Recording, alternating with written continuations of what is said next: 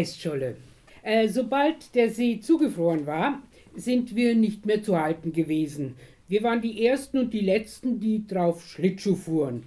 Die Ortspolizei und die Fischer hatten zwar starke Weisungen, erst nach genauester Prüfung den gefrorenen See freizugeben, aber was kümmerte uns das? Wir wussten tausend versteckte Uferstellen, von wo wir aus eben doch auf das Eis kamen, und dass dabei was passieren konnte, kam uns gar nie in den Sinn. Wir untersuchten die Eisflächen selbst und spielten dabei Nordpolforscher. Der Lenz war immer der Nansen, wir seine Hilfskapitäne und Mannschaften. Der Maurus ging zwar mit uns, aber er unternahm stets alles auf eigene Faust und war sehr verwegen dabei. Wir nämlich machten umständliche Entdeckungsfahrten auf dem Eise, und wenn wir eine bestimmte Fläche ganz und gar auf ihre Tragfähigkeit untersucht hatten, zogen wir mit den spitzen Stöcken Linien, markierten auch da und dort eine solche Grenze durch eine Schneesäule und nannten sie dann Island oder nördliches Spitzbergen, Bismarckstraße oder Kaiser Franz Josefs Land. Maurus aber kümmerte sich um all das nicht und fuhr einfach mit den Schlittschuhen über unsere Grenzen hinweg, sauste hin und her auf dem krachenden, biegsamen Eis und verpfuschte uns immer die ganze Nordpolentdeckung. An einem Nachmittag sprangen Maurus, Lenz und ich wieder auf das Ufereis von Berg und fuhren seeinwärts. Wir sausten mit den Schlittschuhen sehr schnell dahin, denn der Fischer Lidl und der Wirt vom Seerestaurant hatten uns entdeckt und pfiffen schon, schrien und schimpften.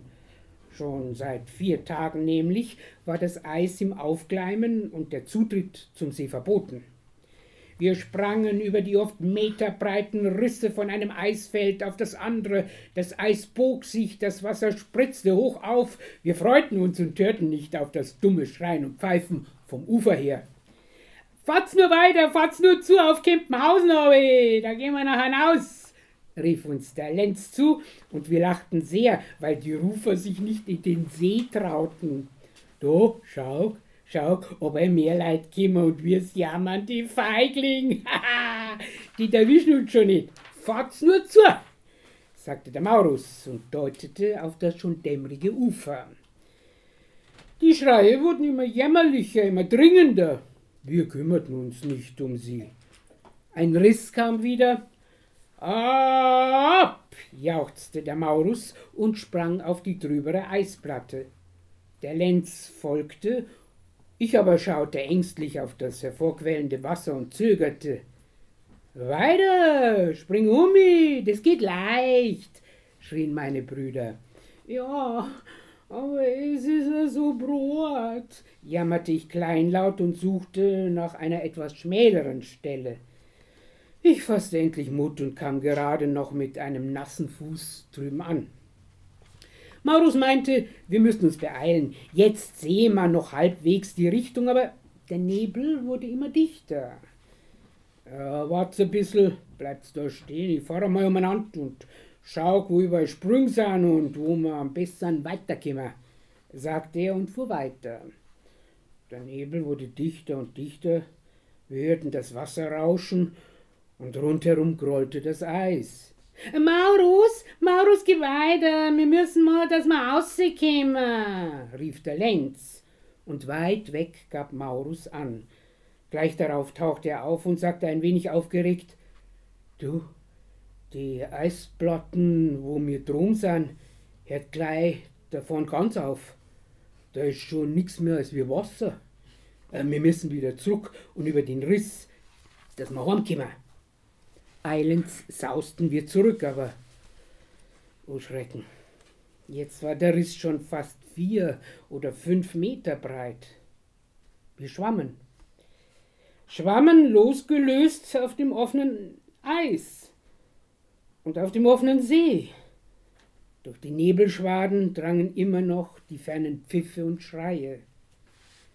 Gut, was machen wir jetzt? raunte der Maurus benommen und wir schauten einander ratlos an. Ganz langsam trieb unsere Eisplatte weiter. Ich spürte, wie meine Füße nass wurden, mein Magen rumorte und mein Herz schlug vor Angst. Und weil auch meine Brüder diesmal so gänzlich stumm blieben, sagte ich auf einmal jammernd, äh, Schreimer, Schreimer, dass uns helfe. Ja, die können auch nichts machen. Das Schiff bringt es nicht nein. Also, wie sollen uns denn helfen? meinte der Maurus und schlug vor, noch einmal die schwimmende Fläche zu umfahren. Vielleicht sei doch wo eine schmale Stelle, von der aus man auf eine neue Platte springen könnte. Äh, bleib du dabei da. Wir kommen gleich wieder, befahlen mir die zwei. Ich schlotterte und malte mir traurig aus, wie das sein könnte, die ganze Nacht auf dem Eis. Der kühne Nansen fiel mir ein. Genau so, dachte ich, ist es dem sehr oft gegangen.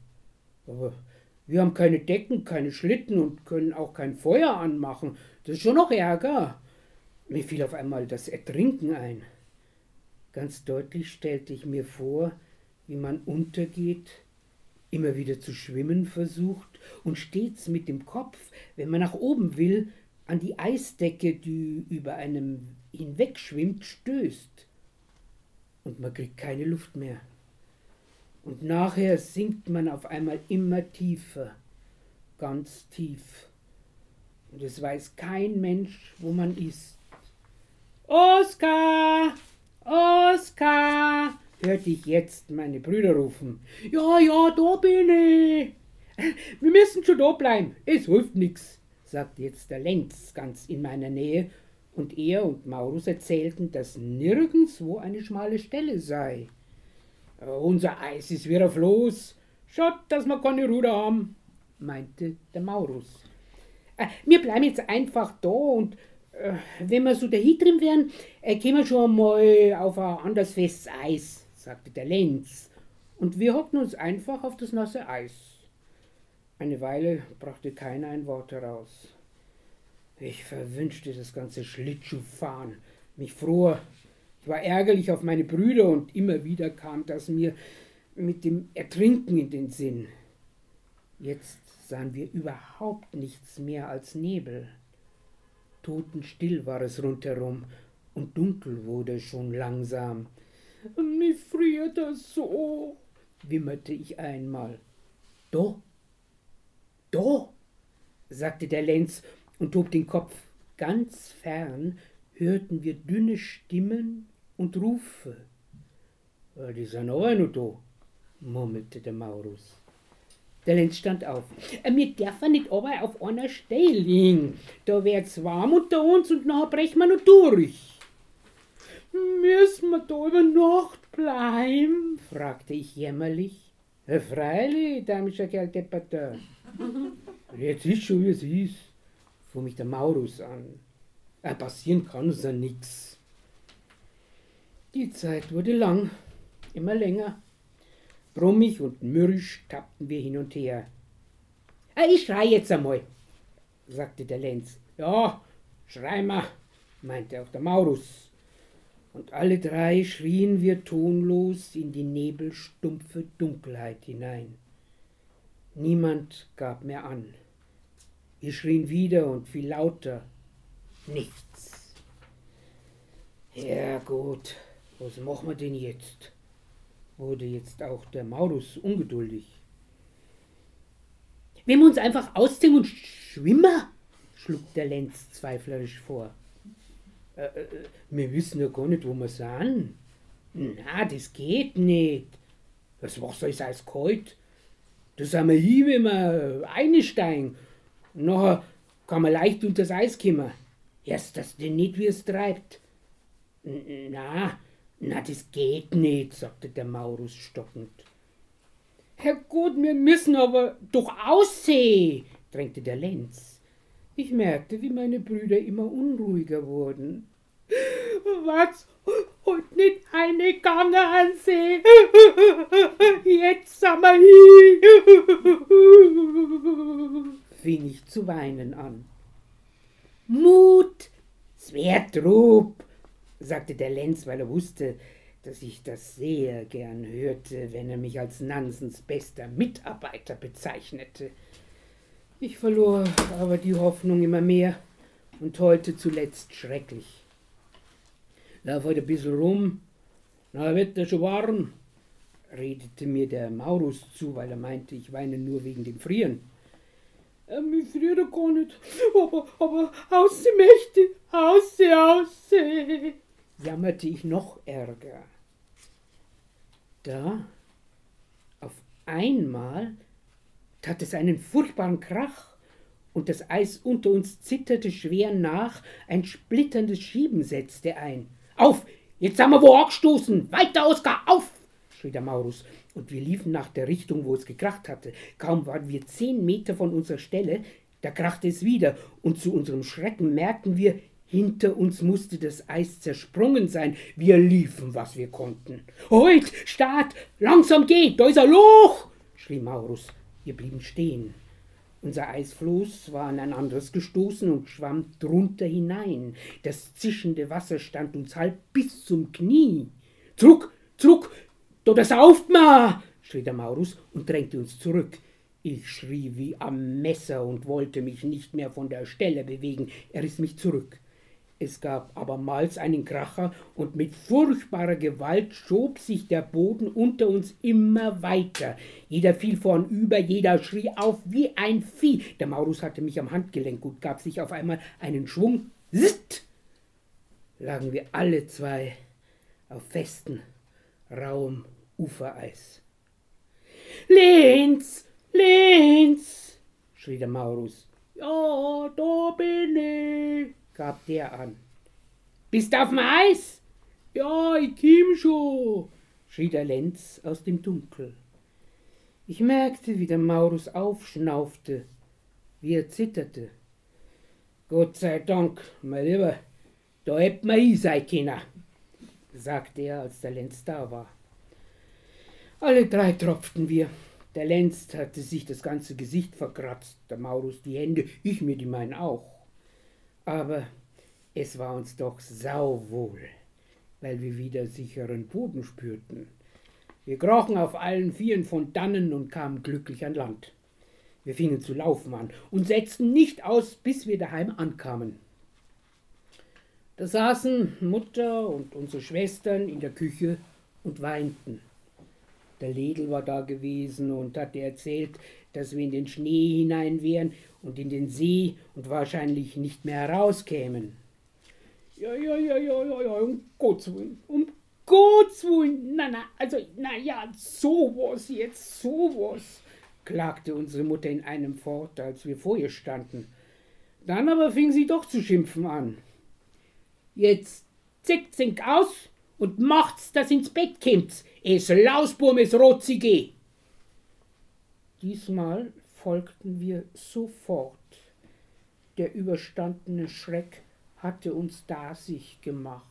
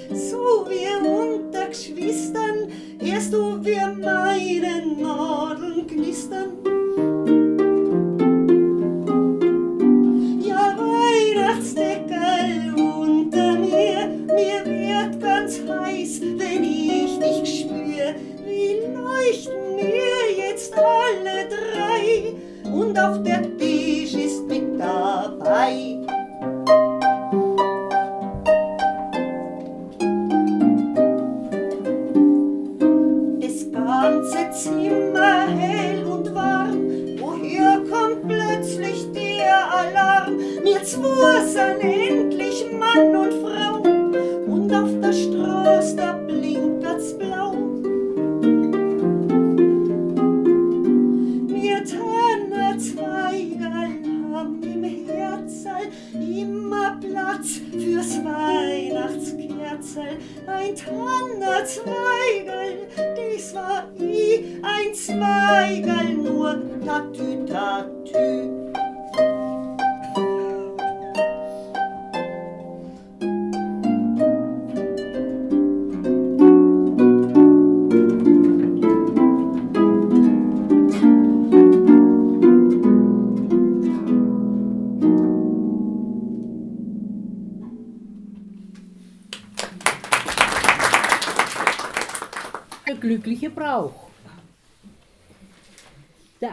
einzige Häusler in Egling, der Hupfauer Girgel, der Hupfauer Georg und Hupfauer Girgel, wie er lustigerweise geheißen wird, der geht jetzt schon in das 81. Jahr, aber er ist noch um und um gesund, wie seine 78-jährige Alte, die Zenzel.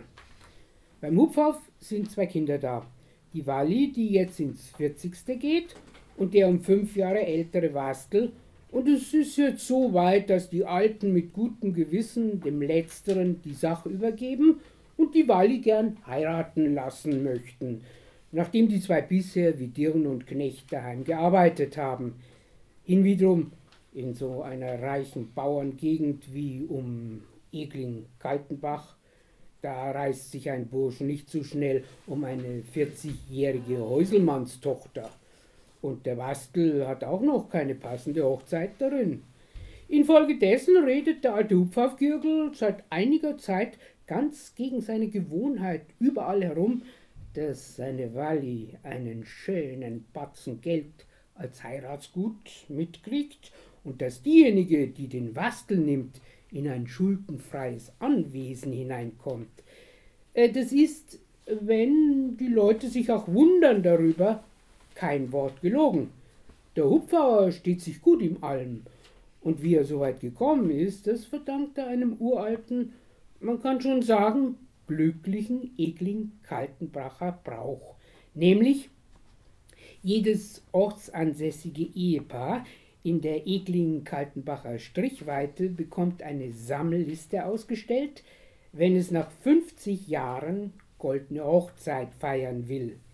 Verfasst, unterschrieben und gestempelt vom hochwürden Herrn Pfarrer Aurbacher und vom Bürgermeister Hosp in Egling und beglaubigt und befürwortet vom Landrat Sterzinger und besagt, die verehrlichen Anwohner werden gebeten, in dem Fall genannten Hupfauer Georg bei Vorweisung dieses Schreibens nach altem christkatholischen Brauch je nach ihrem Vermögen die Spenden auszuhändigen, was ihnen von Gott dem Allmächtigen einst gnadenvoll vergolten werden wird. Es lässt sich ausrechnen, was für ein hübscher Batzen Geld zusammenkam, wenn man bedenkt, dass die weitläufige Gemarkung des Bezirksamts Kaltenbach an die 23 größere und kleinere Dörfer und ungefähr ein Dutzend Einöden hat. In Anbetracht dessen verschwieg der Gürgel auch nicht mehr, dass dieser goldene Segen eigentlich gar nicht mehr für ihn und seine Zänzel, sondern für die Walli und den Wastel was Richtiges bedeute. Mein Gott, mir sind zweite Leid und am höchstens nur paar Jahrs Lehm, sagte er von jetzt ab überall herum, aber man möcht doch seine Kinder nicht in der Not hinten lassen. Und wie er das sagte, das wirkte entsprechend. Da und dort, wenn er aus dem Haus ging, meinten die Leute, ja, Respekt vor Mupfaufgürgel, auf seine Familie schaut er, da lässt er nicht aus, samt seine 81 Jahre. Auch als der kalte Wind und der Regen einsetzte, ließ sich der Hupfaufgürgel nicht schrecken. Er sammelte. Hingegen, als es auf einmal haufenweise Schnee herunterwarf, da war es aus mit dem Radeln. Der Gürgel war froh, dass er bloß noch Kaltenbach zu machen hatte. Um dieselbige Zeit kam einmal der Schuster Bichler, ein boshaftes Spitzmaul auf der Dorfstraße daher, als der Hupfaufgürgel gerade den Schnee von seinem Häusel wegschaufelte und sagte lustig, hast jetzt die ganze Gegend schon abgrast mit deiner Sammlerei Batseelendiger. Da verriet ihm der Gürgel, dass er bloß in Kaltenbach noch nicht gewesen sei und setzte ein wenig zweiflerisch dazu, aber bei den feinen Leid, da bei den äh, neimodischen, da meine wird sowieso nicht mehr viel. Was? staunte der Bichler ein wenig. Was sagst? du bist gut, Gürgel. Ist doch Weihnachten. Weihnachten. Herrgott, Gürgel, bist denn schon so hirnschwach? Da müssen ja so Leute wie der Landrat und die Bessern was geben. Schon zwecks deinem Renommee, verstehst mich? Und gleich wurde er eifrig und zählte alle Leute auf im Bezirksort, von denen noch was zu holen wäre. Dabei schaute er in den bleigrauen Schneehimmel hinauf und sagte, das Radio hat gemeint, dass morgen oder übermorgen ein Wetterumschlag kommt. Und durchgesagt ist worden, dass nachher gleich wieder der Autobus fährt. Bloß nicht auslassen, Jürgel, da geht noch was. Verlass dich drauf. Das war einleuchtend. Ja, du hast es, Schuster. Du hast es, sagte der Gürgel und schaute den Schuster schier dankbar an. Dafür aber hoffe er bei der goldenen Hochzeitsfeier seine doppelte Portion Schweinsbraten zu kriegen, schloss der Bichler. Äh, wie der Autobus wieder läuft, fahre auf Kaltenbach um, sagte der Gürgel fest entschlossen, und so hielt er es auch.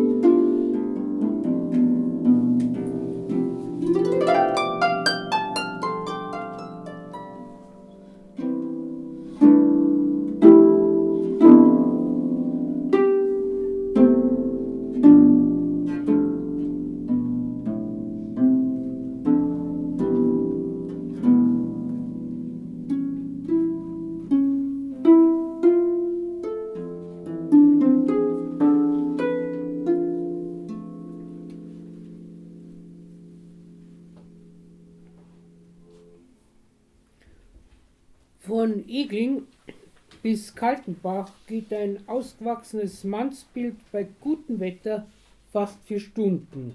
Der Autobus braucht auch jetzt bei den schneeglatten Straßen ungefähr drei Viertelstunden. Als nun der Girgel in Kaltenbach ankam, fragte er herum und hinum und kam zuallererst zum Landrat Sterzinger. Na, sagte der Hochdeutsch, Hupfauer Georg, der Hupfauer Girgel, nicht wahr? Wo fehlt's denn? Äh, es ist heut Inka Gnaden. Der Landrat überschaute die Spenden und bekam ein bisschen ein anderes Gesicht. Ja, so, ja, natürlich, Hupfauer. Von Amts wegen ist ja sowas nicht vorgesehen. Ich will mich um den guten alten Brauch nicht rumdrucken. Er setzte umständlich eine Brille auf und schrieb 50 Mark auf die Liste. Der hochwürdige Herr Pfarrer Messinger von der oberen Stadt und der Pflögel von der unteren, die zwei hielten sich selbstredend mehr an die Religion als ans Geben. Jeder verstieg sich nicht weiter als bis auf zehn Mark, aber jeder gab dem Gürgel einen christkatholischen Segen. Hingegen beim alten Bezirksarzt Fahlbauer äh, Zeit habe ich nicht, Hupfauer. Ich sehe ja, gesund bist auch, abkratzen tust du, nur lang nicht und äh, viel Glück, Hupfauer. Äh, lass in der Küche von der Maria richtige Portion Essen geben ein Bier. Ich muss ins Krankenhaus, sagte er kurzerhand und gab ihm einen blanken Hunderter. Die Dinglinger Mari, seine Haushälterin, ist eine Köchin einfach großartig. Und nicht bloß eine Köchin, denn mitten im Essen nestelte sie einen 20-Markschein heraus und bekam nasse Augen. Äh, da, Hupfauer, auch von mir ein kleines Glückerl, sagte sie, und alles, alles Gute, gell? Am schönsten aber war es beim Amtsrichter Kegelbacher, der natürlicherweise jetzt, wo Gerichtsferien waren, die beste Laune hatte. Den Kegelbacher nämlich kennt jeder Mensch in der weitesten Umgegend. Er redet, denkt und gibt sich in allem wie ein Bauer, und heißen tut es, er macht das bloß deswegen, um seine ungute, bissige Alte zu ärgern. Ja, ja, ich hab einen schönen Besuch, geh du in deine Kuchel, sagte er schon gleich, als er den Hupfauer Girgel erkannte. Das, was mir auszuhandeln haben, das interessiert dir sowieso nicht, Afra. Die imposante, dicke Frau Amtsrichter bekam ein rotes Gesicht. So, na ja, hoffentlich vergisst du die Zeit nicht, warf sie hin und rauschte weg. Reido, Girgel, Reido, winkte auf das in der Kegelbacher dem Girgel und zog ihn in die mollig warme, urgemütliche Bauernstube. Gleich stellte er Rotwein und Zigarren hin, ohne langes Besinnen schrieb er 50 Mark auf die Liste und nicht bloß das. Was? Und bei meinen Spätzeln, beim Forstrat Ederer und beim Finanzdirektor Hufnagel bist du gar nicht gewesen? Da laufst jetzt nicht mehr umeinander, Hupf auf. Das mache ich dir jetzt gleich telefonatisch. Trinkt nur dabei und raucht deine Zigarren, die Operation ist gleich vorbei. Der Gürgel hockte ziemlich benommen da, als der kleine Mann mit der alten Wackelbrille fort und fort wie ein resonierender Feldwebel in die Telefonmuschel hineinschimpfte. Was? Was? Du schäbiger Hundsbeitel, du schäbiger! 30 Makel! Äh, du elendiger Sautropf, du! So, also, das ist eher ein Wort. Fußg also, gut, ich leg's aus für die. Und das sag ich dir, der letzte Hosenquine da beim nächsten Haarfalterrock, du Schneebrunzer, du Kreislicher. Als er endlich solcher Art auch mit dem Finanzdirektor Hufnagel fertig war, warf er den Telefonhörer hin und lachte. Haha, man muss die Leute bloß richtig anreden, Gürgel. Also vor jedem noch Hutzke, die gebe ich da für Sie. Und jetzt, jetzt einmal richtig Prost! Er fing das Ausfragen an, trank und erzählte zwischenhinein Spassetteln und bekam Glanzaugen und der Kirgel auch. Die Stube dunkelte an. Auf einmal stand die Frau Amtsrichter in der offenen Tür und fragte Albert, ich will ja nicht stören, aber muss denn der Herr Hupfer auf Kirchhorst, der red Deutsch, fuhr sie der Amtsrichter an. Und da sagte sie bloß noch scharf und beleidigt, es ist Viertel nach vier. Der Autobus ist weg. Dann zog sie die Tür wieder zu. Das verschlug dem Kegelbacher und dem Kegel doch das Wort. Herrgott, Herrgott, was machen wir jetzt, Gergel? Herrgott, das ist aber saudumm. Etliche Augenblicke lang war der Amtsrichter wirklich ratlos. Er telefonierte den Gumpenwirt an, ob nicht vielleicht jemand dort sei, der heute noch nach Egling oder München fahre. Nein, war die Auskunft. Er telefonierte, trotzdem der Hupfauf immer wieder sagte, er geht, er sei schon bei ärgerem Wetter heimgekommen. Er rief den Fuhrwerksbesitzer und Taxameterinhaber Leiten an und wollte ein Taxi bestellen, aber die Auskunft über die glatten Straßen, Herr Amtsrichter, ist sehr arg. Mein Chauffeur macht mir das nicht. Und ich bin hundsmiserabel beieinander, erfuhr er da. Er sagte resolut, Gergel, was was? Ich nimm dir auf meine Kosten ein Zimmer beim Kumpenwirt und du fährst morgen heim. Der Gürgel aber war für all das nicht zu haben. Er stand schon auf, er bedankte sich noch weiß Gott wie und sagte, ich kim schon heim, Herr Amtsrichter, ich kenne einen Weg und Mondnacht ist auch.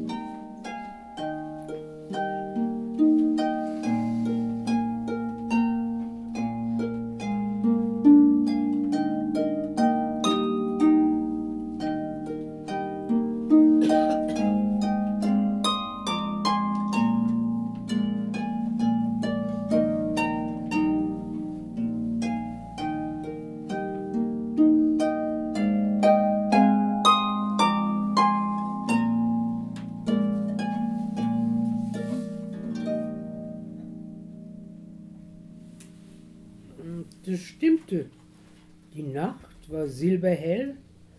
Vor der beißenden Kälte hatte Gergel keine Angst. Und solange er aus Kaltenbach hinausging, war die Straße schneeglatt, aber nicht allzu rutschig. Dem Hupfaufgirgel war von dem vielen Rotwein und dem Zwetschgenwasser zu guter Letzt recht warm. Er machte Schritte wie ein Junger und freute sich, dass er doch noch Kaltenbach mitgenommen hatte. 340 Mark? Sowas war schon der Mühe wert gewesen. und es geht ja ganz gut, redete er vor sich hin. Der Kegelbacher, ein grundguter Mensch. und Beute hätte mal Reichschalau kind. Äh, aufpassen, Gürgel, aufpassen! Er rutschte aus auf einer vereisten Stelle und er fing sich noch. Hinter Schaffelberg ging es leicht bergab. Weit im Mond breitete sich die Hengelbacher Mulde aus, und ein zügiger Wind kam jetzt daher. Der ging durch und durch. Da war auch dem Gürgel sein dicker Mantel nicht dick genug. Herrgott, aber jetzt beißt's, brummte er. Seine Augen rannen, die Nase tropfte, inwendig über die Haut rieselte die Kälte, wenn auch vom mühseligen Dahingehen schweißnass war. Er nahm sich fest zusammen und umklammerte den Gehstecken. Geiz, Herrgott, Geiz, Herrgott, fluchte er heraus, weil er jetzt wirklich so rutschte, dass er gestreckter längs hinfiel. Erschreckt richtete er sich auf, aber es ging nicht. Er sackte wieder auf die eisglatte Straße und riss sich die Hände auf. Hart und fliegend schnaufte er. und erst nach dem zweiten und dritten Plagen stand er wieder halbwegs. Er beugte sich nieder und griff nach seinem Gehstecken, kam aber abermals ins Rutschen und musste einhalten. Das Zwetschgenwasser zuletzt, das hat man nicht gut da, stellte er fest und rieb sich die Stirn. Erkälten ist es, ah, das ist schon was Greiseliges brummte er und fing auf einmal zu schlottern an. Er schaute über die weite Mulde und bekam ein arg verzagtes Gesicht. Er war noch nicht einmal in Hengelbach, und von dort aus war es ungefähr die Hälfte des Wegs. Er zog seine silberne Uhr und schüttelte den Kopf. Ah, schon klein neine. Und um halb fünf bin ich zu Kaltenbach weggegangen. Oh. Er spürte, dass seine alten Knie zunehmend weicher wurden, riss sich mit aller Kraft zusammen und machte energische Schritte. Naja, es geht ja. Es geht ja. Es muss gehen, redete er sich zu und wurde nach und nach ärgerlich über das Aufhalten beim Kegelbacher. Äh, die Herren müssen ja nicht hinaus bei jedem Wetter. Die hocken jeden Tag schön bachelwarm im Grücht oder daheim und lassen es wohl sein. Vom Ärgern steigerte er sich in eine Wut hinein, stieß ein ums andere Mal seinen Gehstecken fest in den harten, glatten Schnee und stapfte und stapfte dahin. Hier und da kam ein Stolpern, aber er erfing sich immer wieder, und sonderbarerweise spürte er gar nicht mehr, ob es ihm eiskalt oder siedend heiß war. Ganz mechanisch setzte er Schritt vor Schritt sich bis in die Knochen hinein schien sein ganzer Körper. Auch von seinem schweren, feuchten Schnaufen merkte er nichts mehr. Aber hinter Engelbach überkam ihm eine solche zentnerschwere Müdigkeit, dass er sich kaum noch aufrecht halten konnte und schon drauf und dran war, sich einfach hinfallen zu lassen und einzuschlafen. Zum Glück kam der Rehberger Gustl von Ekling, der bei seiner zukünftigen der Windmoser Mari gewesen war, mit seinem Volkswagen daher und nahm ihn mit. Ja, ja, von Kaltenbach kimmst, Gürgel, bei der Eiskälten. Ja, ja, da treibt man ja keinen räudigen Hund aus, sagte er. Aber der alte Häusler sackte in den Sitz neben ihm und eins, zwei, drei schnarchte er schon. Vor dem Hupfauerhäusl musste ihm der Gustl heraushelfen und ihn ins Haus führen. Herrgott, brummte der Girgel bloß noch, ui knochert mir weh. Und die Hupfaurischen schreckten auf, als er einfach auf die Bank niederbrach und herausschnaubte, das ist pfui gewesen, helft's mir ins Bett. Er schlotterte, dass man seine paar alten Zähne noch klappern hörte. In der Nacht schwitzte er das ganze Bett durch, wachte auf einmal auf und kreischte, ja, Herrgott, der Sticker sich vor Hitzen! und japste nach Luft. Angst und Bang wurde der Zenzel, und sie weckte den Wastel und die Walli. Und jetzt war es doch gut, dass sich der Dr. Baumann, ein ehemaliger Ostflüchtling, kurz nach dem Krieg in Egling als praktischer Arzt niedergelassen hatte. Zudem ging der Bastel, denn, weiß Gott, uns miserablich schaute es mit dem alten Gürgel aus. Der Doktor gab dem Kranken eine Spritze, sagte, sie sollten ihn hochlegen und öfter abwischen und meinte, er wird jetzt gleich einschlafen.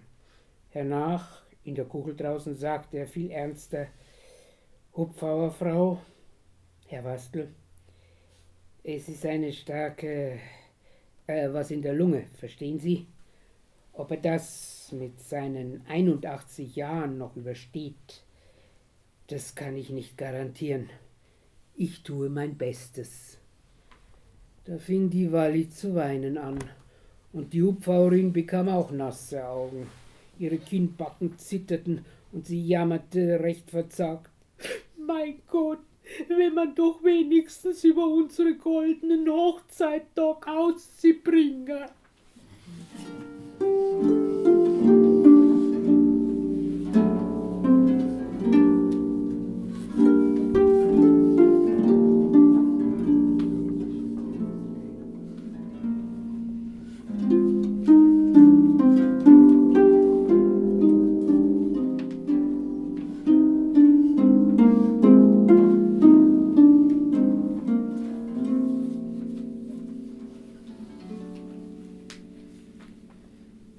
Es lässt sich denken, dass das recht traurige Weihnachtswochen für die Hupfaurischen wurden.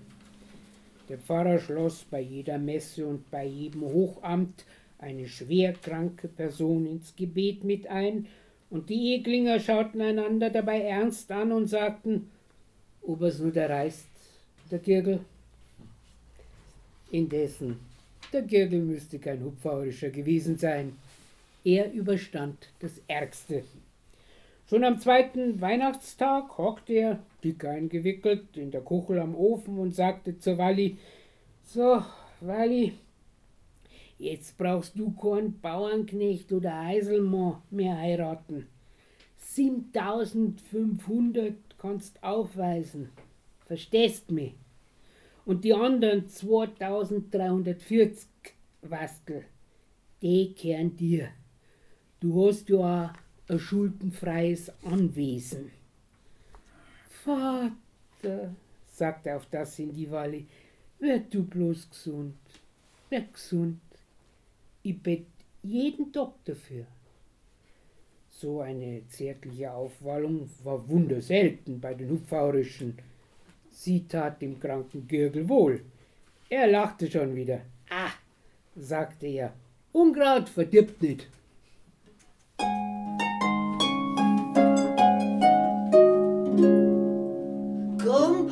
Krumpaxen, Masteig, Leimer, dein Ranzen, das Zeug flugs auf Bethlehem, Kierfassen gehen. Ich hätt ja selber zwei, aber keinen ganzen, um meine auszogenen Nudeln einzutun. Zwiedle drunter haben sie einen Lärm und ein Gesaus. Min Heizern gelacht, da muss ich jetzt hinaus. Min Heizern gelacht, da muss ich jetzt hinaus.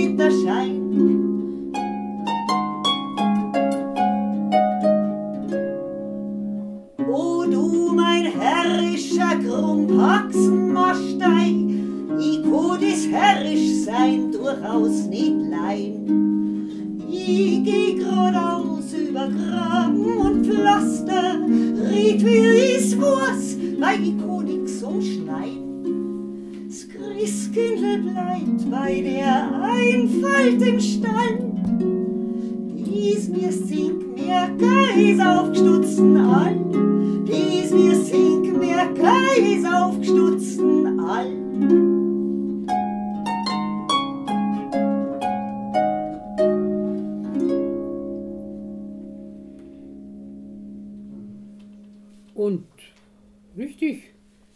der Dr. Baumann staunte. Sein Renommee bei den Eglingern stieg. Und der Girgel ließ vom Wastel das Mahl für die goldene Hochzeit bestellen. Und schön war es. Und der reich verzierte Saal vom Unterwirt war so voll wie schon lange nicht mehr. Äh, neben dem hochwürdigen Herrn Pfarrer Aubacher und dem Bürgermeister Hosp hockten der Hupfaufgirgel mit seiner Zenzel. Zufrieden lachten sie und grad gut zum Anschauen waren sie, wenn auch der Gürgel noch ziemlich mitgenommen und eingefallen ausschaute. Und der hochwürdige Herr Pfarrer hielt eine wunderschöne Rede auf das Paar. Und nach dem Bürgermeister Hosp, der seinigen, hoben alle die Maßkrüge und ließen den Jubilar hochleben.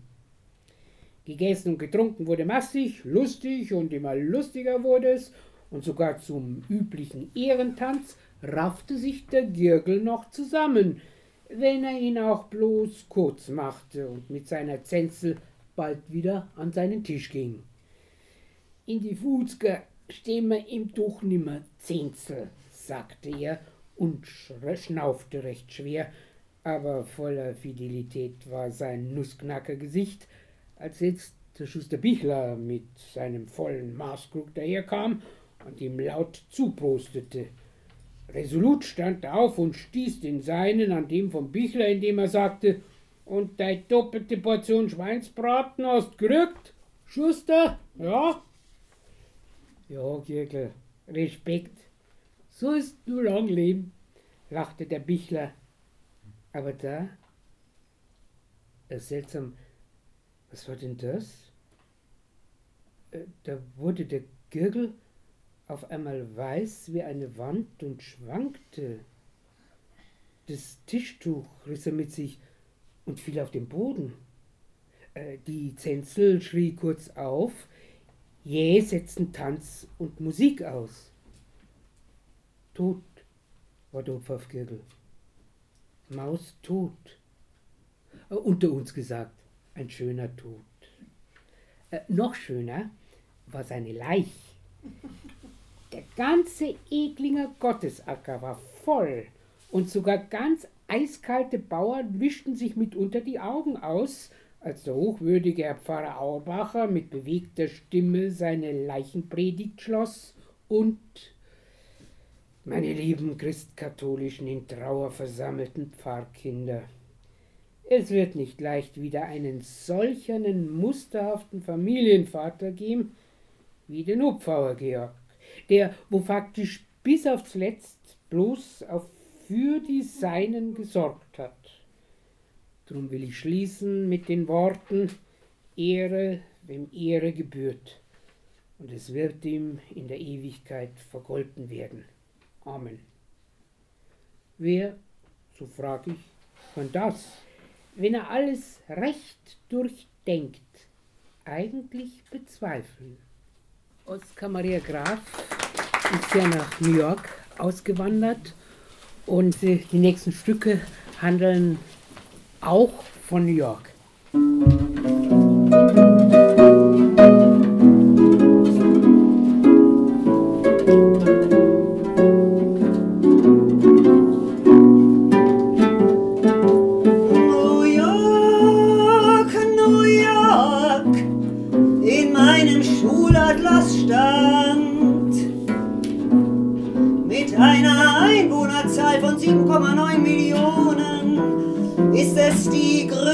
Stadt der Welt. Doch das war kaum gelesen, schon im Hirn, im Ohr zerronnen. Der Name und die Worte wurden weder Bild noch Maß des unbekannten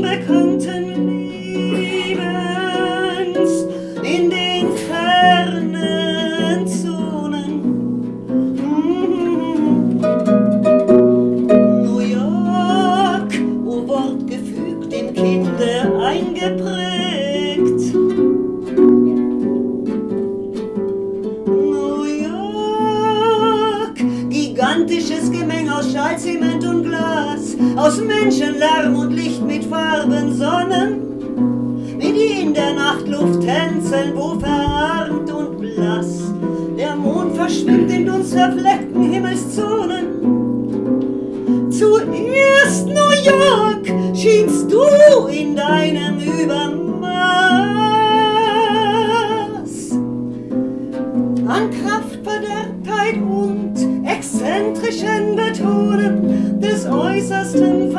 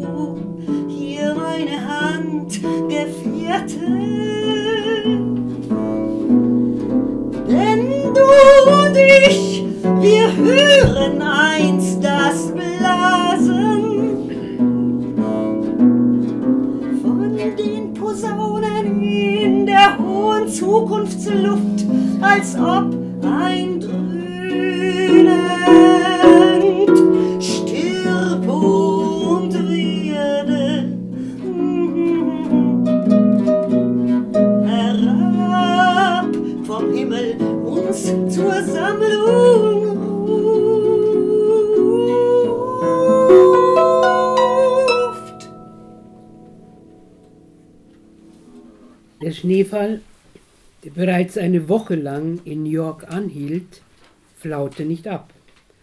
Durch die plötzlich dazwischenfegenden Eiswinde wurde er überaus gefährlich. Nur im Stadtzentrum, in den wichtigsten Geschäftsvierteln, bewältigten die rasch eingestellten Arbeitslosenmassen, die Schneepflüge und mechanischen Rundschaufeln den Winterüberfall. Auf den glitschigen Trottoiren trieben die dick eingehüllten Passanten mit eingezogenen Köpfen und tropfenden Nasen dahin, nur von dem einen Willen erfüllt, rasch wieder unter ein Dach und ins Warme zu kommen. Gereizt waren sie und wütend schimpften sie, wenn ein steckengebliebenes Auto oder Taxi, dessen Hinterräder sich surrend auf der Stelle drehten, nasse, dicke Klumpen Schnee aufwirbelte und sie bespritzte. Die ganze Stadt schien verärgert über diese winterliche Betriebsstörung. Sogar die Luft roch nach Misslaune.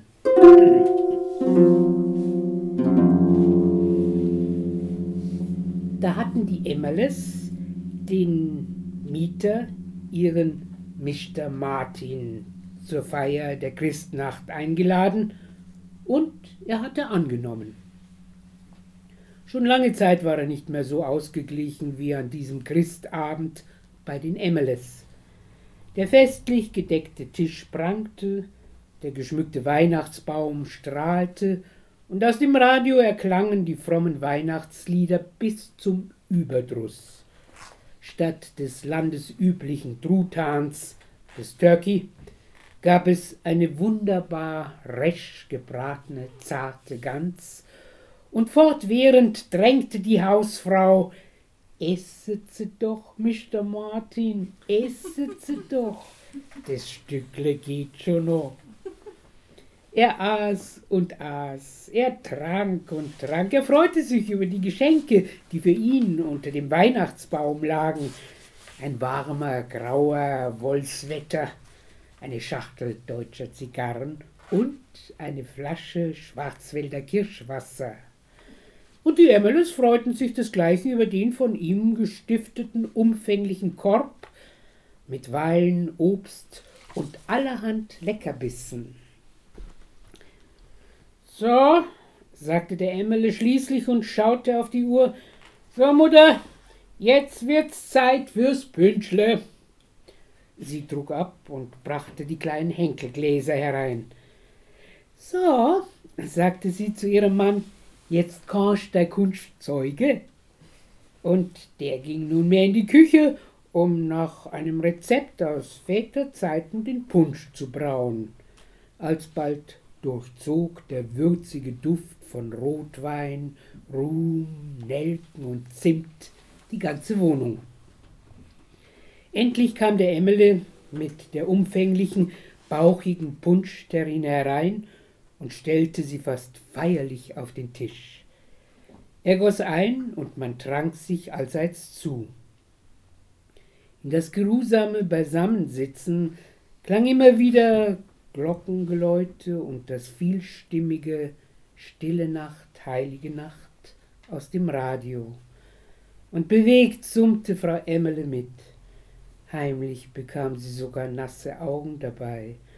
Und als sie durch das Dreieck, das die Vorhänge vom Fenster frei ließen, in die im Licht auf glitzernden Schneeflocken hinaussah, meinte sie gerührt, wenn man nicht wüsst, dass man in New York lebt, Mr. Martin. Meint man fast, man wär wieder Kind daheim, in unserem Schwabenländle.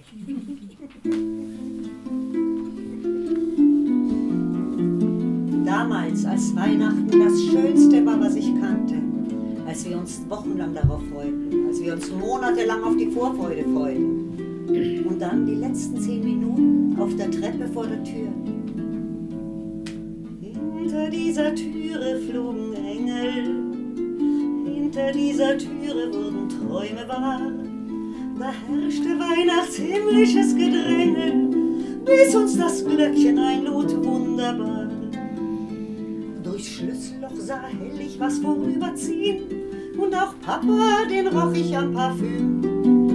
Er hatte mit dem Christkind den Geschäftstermin, in der Küche lärmte Mama ungestüm. Schon seit Nikolaus war meine Puppe Lisa weg, in der Engelswerkstatt für ein neues Kleid. Vielleicht bekam Mama goldenen Schmuck geschenkt und den Schwestern wünschte ich alles, bloß kein Streit. Engel, hinter dieser Türe wurden Träume wahr. Da herrschte weihnachtshimmlisches Gedrängel, bis uns das Glöckchen einlud, wunderbar. Die großen Schwestern gaben sich geheimnisvoll, als wüssten sie besonders gut Bescheid. Sie machten ständig kleine Scherze über mich und schienen mir bewundernswert gescheit. Vor uns im Flur, da standen alle Weihnachtskarten und ein Teller mit Gebäck und Marzipan. Auf den Genuss derselben mussten wir noch warten, sonst wurde Mama schnell zum speienden Vulkan.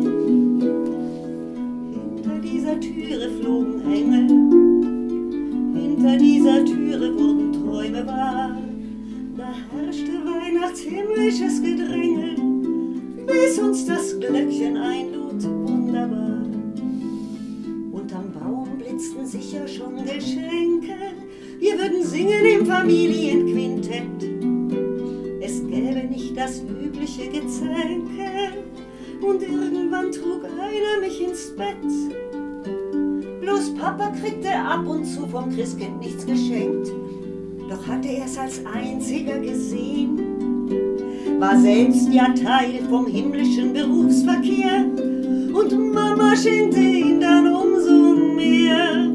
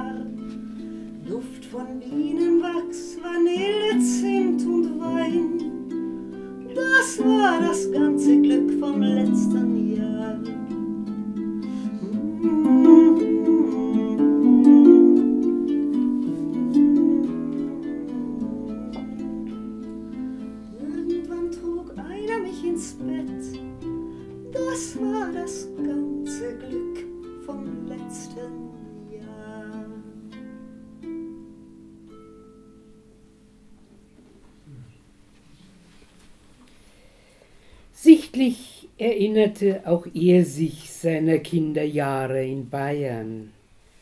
Da kam einen Tag vor Beginn der Weihnachtsferien immer der Onkel Xaverl, der Bruder der Mutter vom Land herein, und holte ihn und seine zwei älteren Brüder ab.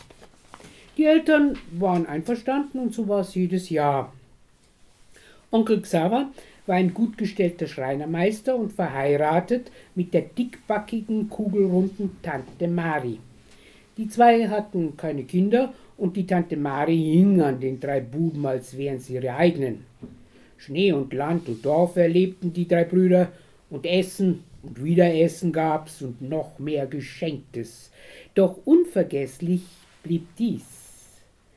In der Christnacht, nach der Bescherung im Schreinerhaus, da durften sich die drei Brüder wie alle anderen Dorfkinder auf den breiten hölzernen Schneepflug hocken, der den Weg zum Pfarrdorf bahnte. Je mehr Kinder, umso schwerer wurde der Schneepflug, umso tiefer furchte er. Die brustenden Pferde zogen an, Die hochgesteckten Windlaternen warfen schwertförmige gelbe Linien auf den bleichen Schnee und waren die einzigen Lichter im riesigen, tiefschwarzen Dunkel. Als sie aus dem Dorf kamen und den Hügel zum Pfarrdorf hinauffuhren, waren auch keine Lichter mehr und nur noch der tuchstumpfe, sternlose Himmel irgendwo.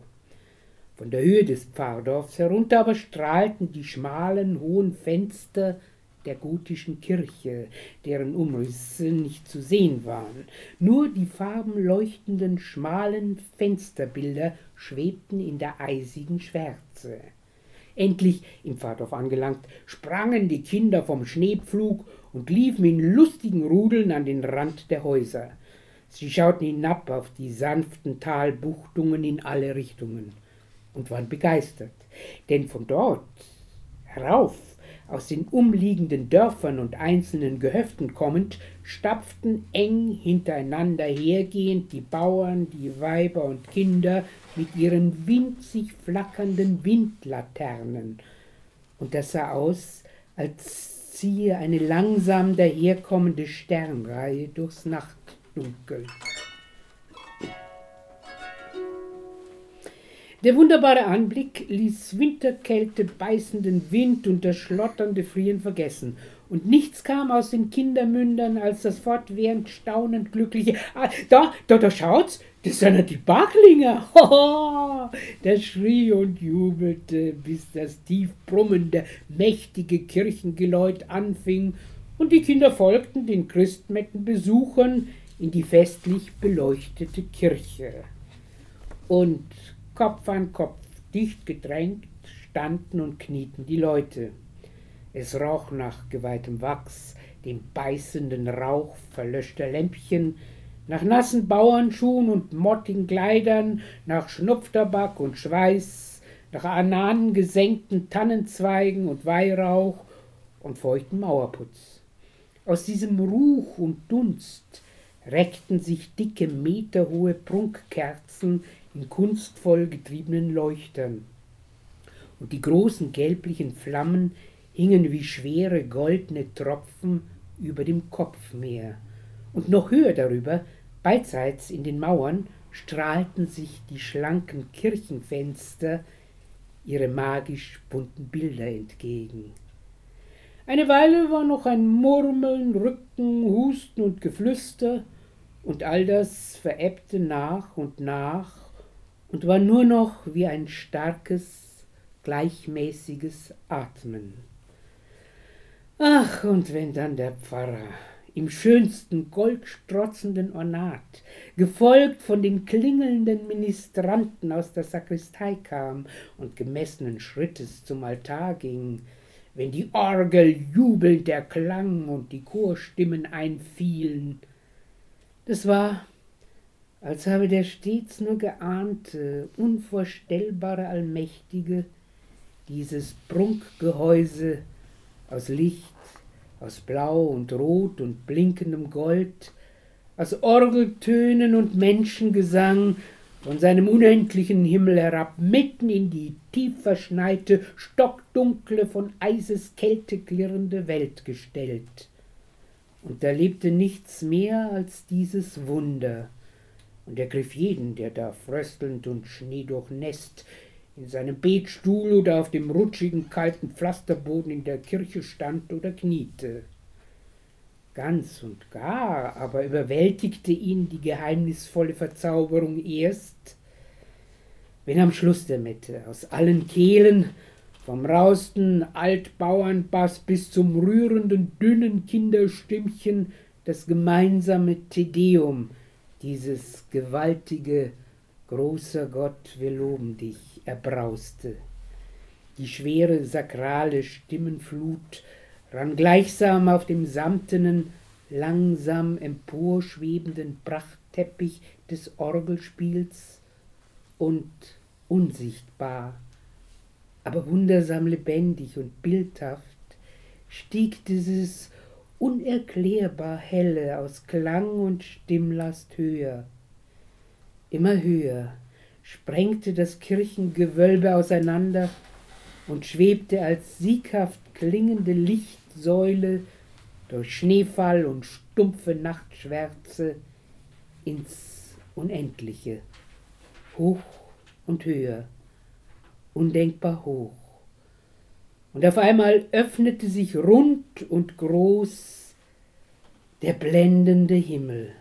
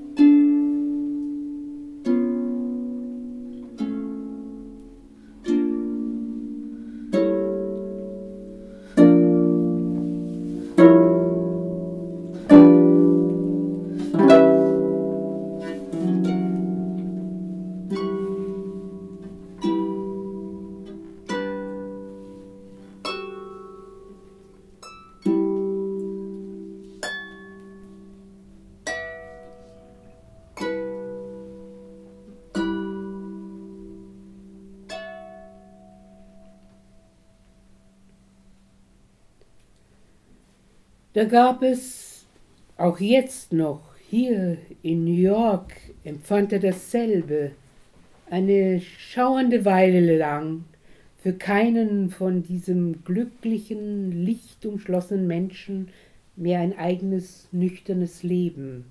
Nichts mehr von Frösteln und nachherigen Heimkommen in die warme, gewohnte Stube. Nichts mehr von Nachbarn und Dorf, von Vieh und Stall und Acker und täglichen Plagen.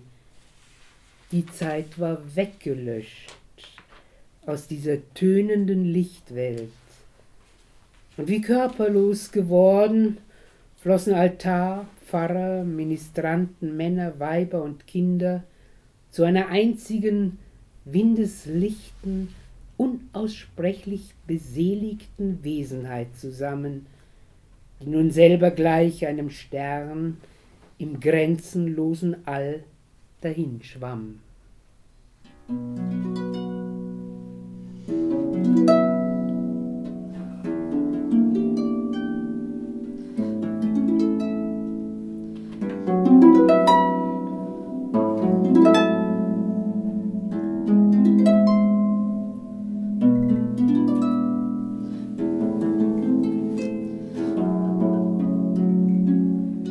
Tja, der stimmt aufs Düpfele.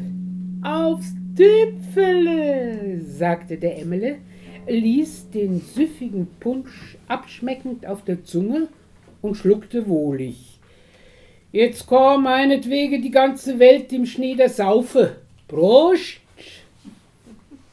Das erweckte ihn aus seiner Zerstreutheit und seinen Träumen. Er nickte und lobte, ja wirklich ausgezeichnet, Herr Emmele. Großartig schmeckt er. Auch ihm war wohl wie schon lange nicht mehr.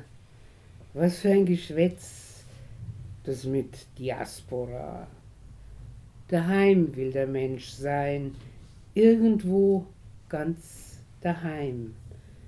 Mit guten Augen schaute er die Emmeles der Reihe nach an. So lässt sich's leben. Da ist's auszuhalten, sagte er und lächelte entspannt.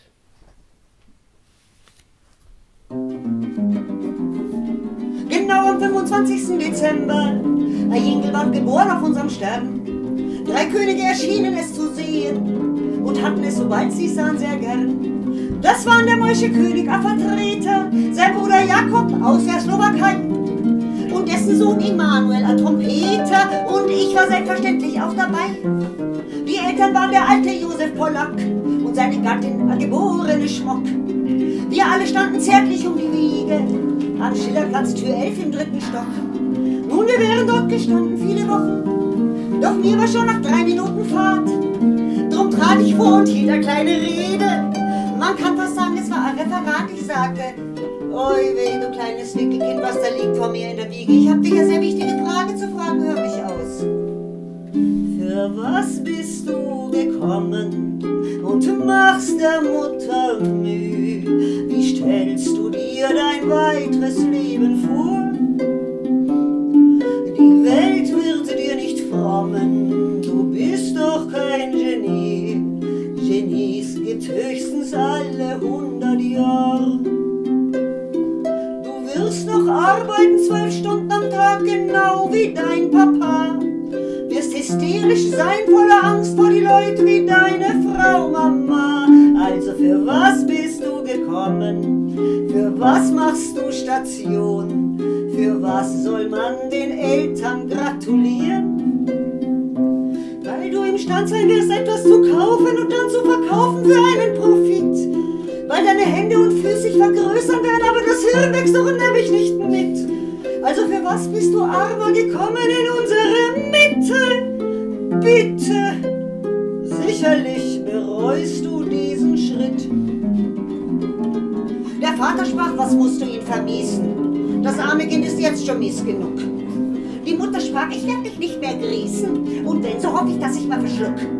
Was brauchst du meinem Kind was prophezeien? Was weißt du, was er später einmal ist? Vielleicht wird er ein Anwalt oder ein Doktor, ein Wissenschaftler oder Prokurist. Was störst du einer Mutter süße Träume? Vielleicht hat er als Künstler ein Talent. Auch weise Kinder werden die König schäumen. Vielleicht wird er sogar Präsident oder Vizepräsident, der wird vielleicht, er kann das heute schon wissen. Ein mächtiger und großer, guter Mann. Da hielt ich ihr so rasch es ging den Mund zu und fing noch einmal selbst zu reden an. Ich sagte, oi weh, du kleines Wickelkind, was da liegt vor mir in der Wiege. Hast du gehört, was deine Mutter vorgebracht hat? Ja, da kann ich doch nur wiederholen. Für was bist du gekommen? Was liegst du jetzt da? Für wer soll dir diesen Fehler je verzeihen? Man hat zwar angenommen, vor allem die Mama, du wirst von andere Leute a Ausnahme sein. Man glaubt, du wirst a Doktor sein, a Künstler, a Jurist, ein weiser Mann wie Salomon, also für was bist du gekommen? Für was machst du dich breit? Denn grad wenn du wer bist, dann tust du mir leid. Wirst du sein a Professor, der erforscht unsere Welt? Wird man sagen, du bist weltfremd, also brauchst du kein Geld? Und wirst du ein Künstler und der Kunst bleiben treu? Wird man sagen, man kauft nix, ein Weiser mit einem hohen Ideal, der den Menschen will helfen, weh, dann wird's katastrophal. Denn dann wird man dich einsperren und dich schlagen aufs Haupt, weil man einem Propheten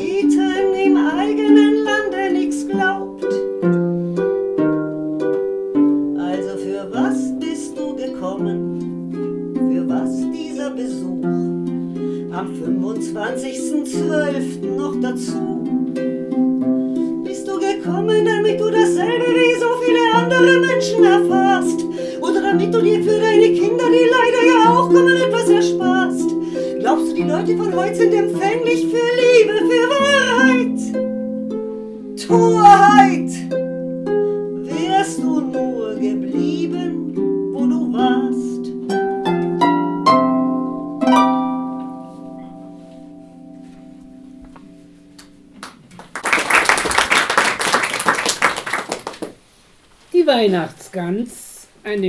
wahre Geschichte. Am Weihnachtssonntag gegen Viertel nach zehn Uhr in der Früh ereignete sich in einem Gässchen der Altstadt ein schier unglaublicher Vorfall. Leute, die vom Hochamt heimgingen und an dem Haus Nummer 18 vorüberkamen, glotzten urplötzlich in die Höhe, riefen je ein abgehacktes Oh, oh, oh, blieben starr stehen, glotzten wiederum wortlos in die Höhe und bildeten im nächsten Augenblick einen heftig gestikulierenden Ring empörter Zeitgenossen. Also, das ist doch schon, hört sich doch alles auf. Also, das ist, blärte der Metzgermeister Einnagel mit seiner krachenden Stimme, wurde aber von den keifenden Weibern überschrien. Der Lärm wurde immer ärger. Aus den Fenstern rechts und links reckten sich die Köpfe. Endlich kam der Schutzmann im Eilschritt daher. Der Ring auf dem Pflaster zerteilte sich.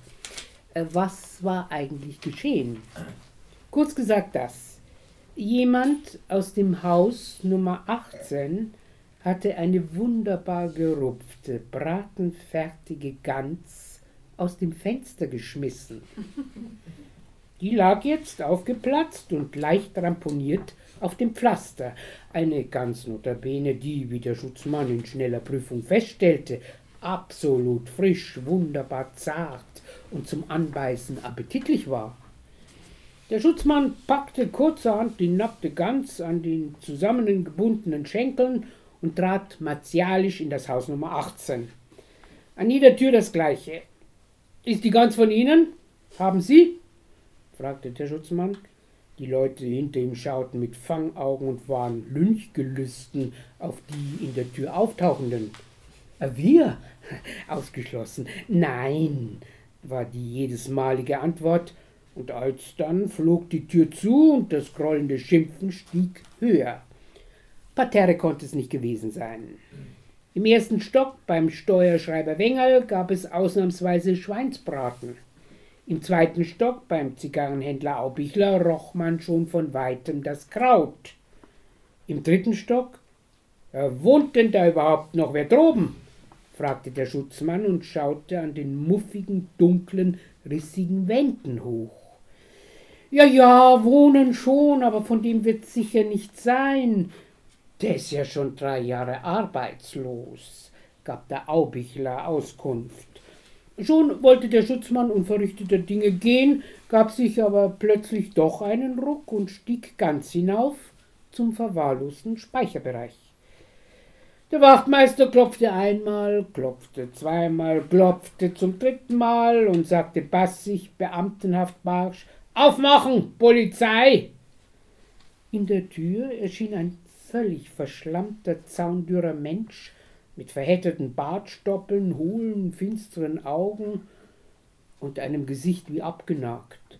Äh, gehört äh, vielleicht äh, Ihnen die Gans? Haben Sie? fragte der Wachtmeister bedeutend unsicherer und hielt die nackte Gans hin. Die hinter ihm Stehenden hielten glatt den Atem an, denn der Mann gab ohne Umschweife zu, ja, ich hab die Gans runtergeschmissen, sagte er und bekräftigte noch einmal, Jawohl, ich. Sekundenlang blieb es stockstumm. Sie? Was? Sie? fasste sich der Wachtmeister als erster. Was ist denn das für ein Unfug? Er trat durch die Tür und die Leute drängten nach. Zuerst kam ein dunkler, ganz schmaler, muffiger Gang. Der Wachtmeister riss eine Tür auf und es wurde heller.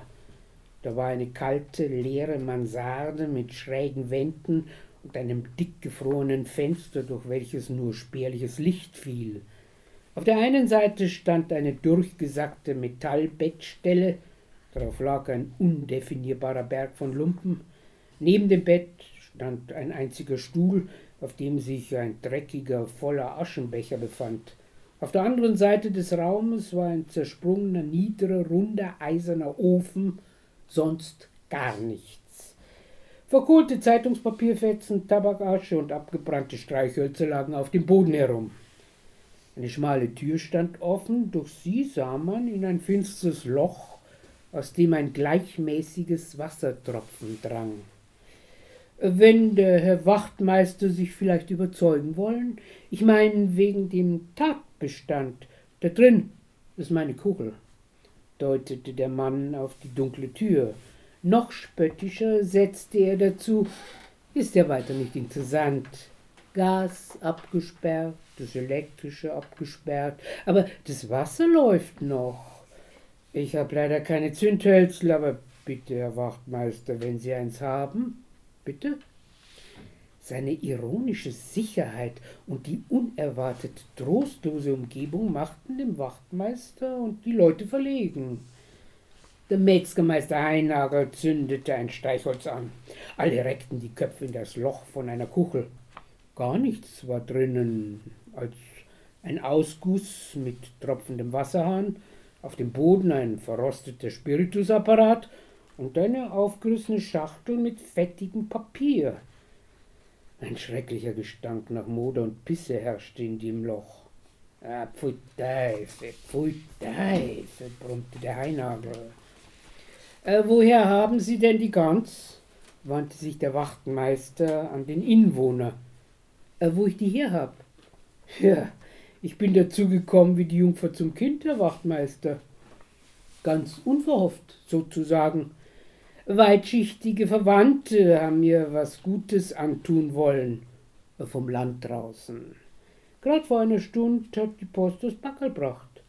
Ah, recht seltsam, ja so, sehr seltsam, murmelten etliche. Ja, ja, seltsam, nicht wahr? Komisch, wandte sich der Mann frech an die Leute. Und was sollte ich jetzt eigentlich mit dem Viech machen? Mit jedem im Haus habe ich Feindschaft.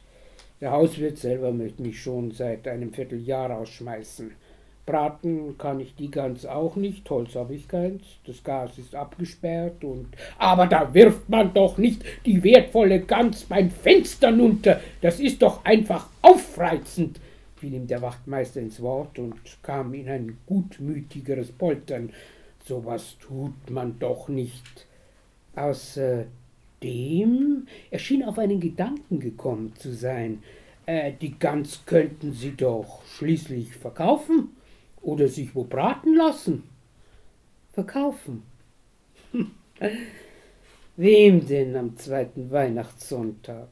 Jeder hat sich eingedeckt und ich hab keine Bekannten, meinte der Mensch mit dem Stoppelbart, aber schon sah er, wie etliche die ganz mit Kennerblicken musterten, wie die Augen rundum interessierter wurden, der Wachtmeister erfasste ebenso schnell die Situation und wandte sich an die Umstehenden.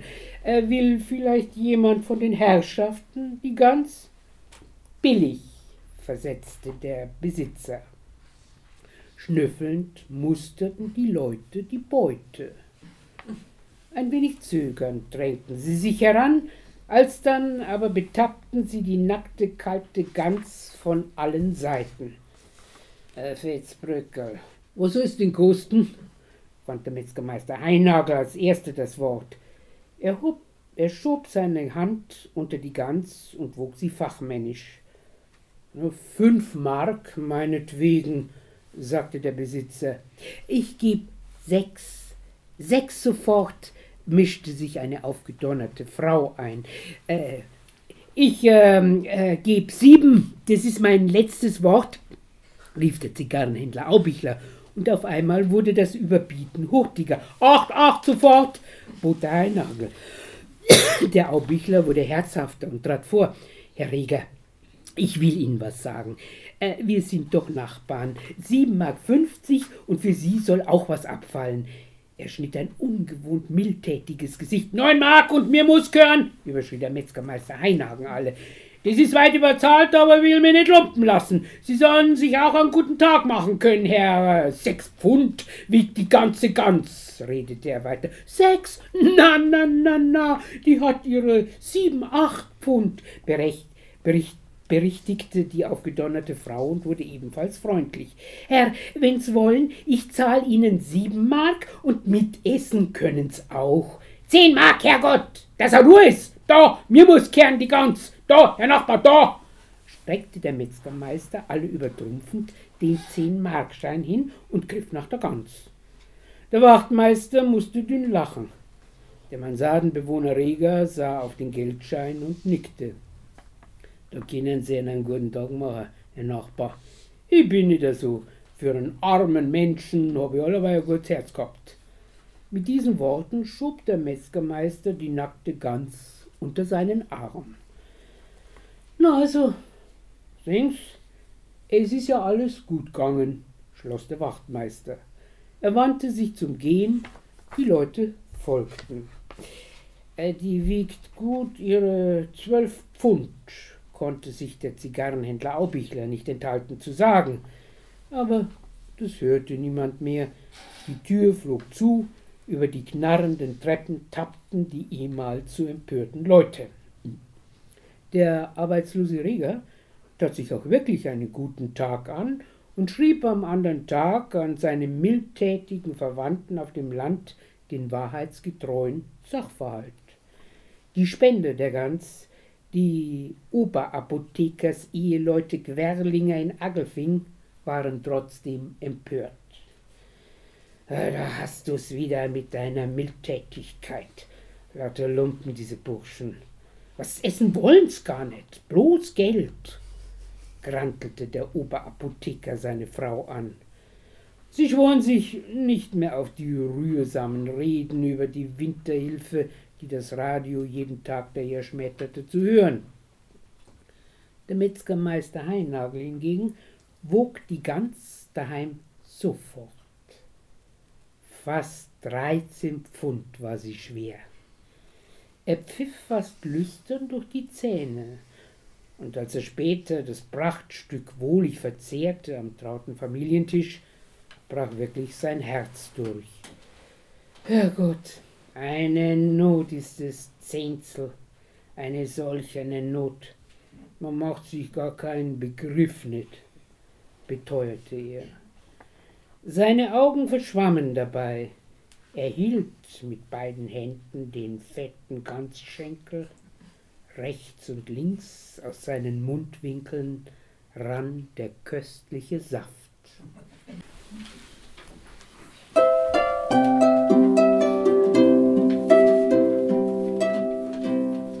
Hey, Nachbarsleiten hab ich anzudeuten, dass ein Feiertag bei uns da ist.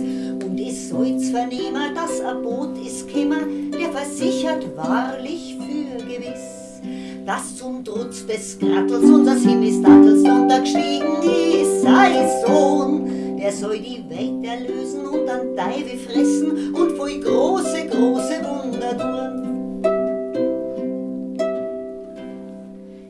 Jetzt am macht's na Lüft ist uns der Wehre Gift, die putzt denk sauber schön und nettler auf. Als wann's auf die Hochzeit wollt dazu, da tanzen sollt dazu, da gingert's aber zur Tauf ruft's den Jager Hansel und den Kirschner Franzl und den Schneider Stiefel beim Bach und den Müllner Hartl und den Schurster Bartl, die sollen hurtig alle treten nach.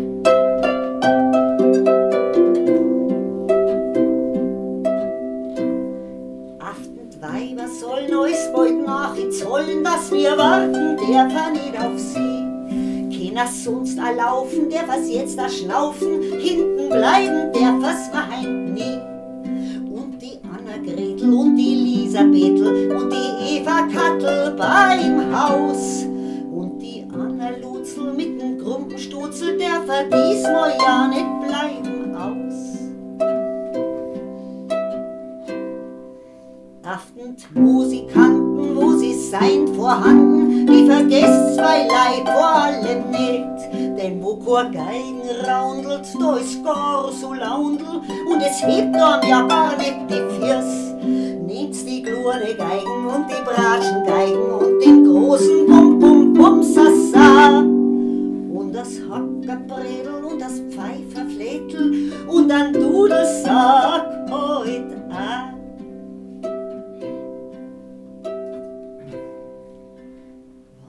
tut's zu die Kämmer, tut's die Hirt abnehmen, seid's man niedlich alle um und um. Tut's in wieder Bucker mit dem Kopf und Ducker und sei mir dort ja nur kurner Stumm. Feuz am Kindels Fiersen, tut's es freundlich grüßen, glager jeder ihrem sei eigenen Mut. Es wird uns schon erhören und weiß was bescheren, denn es ist ja unser Herr und Gott.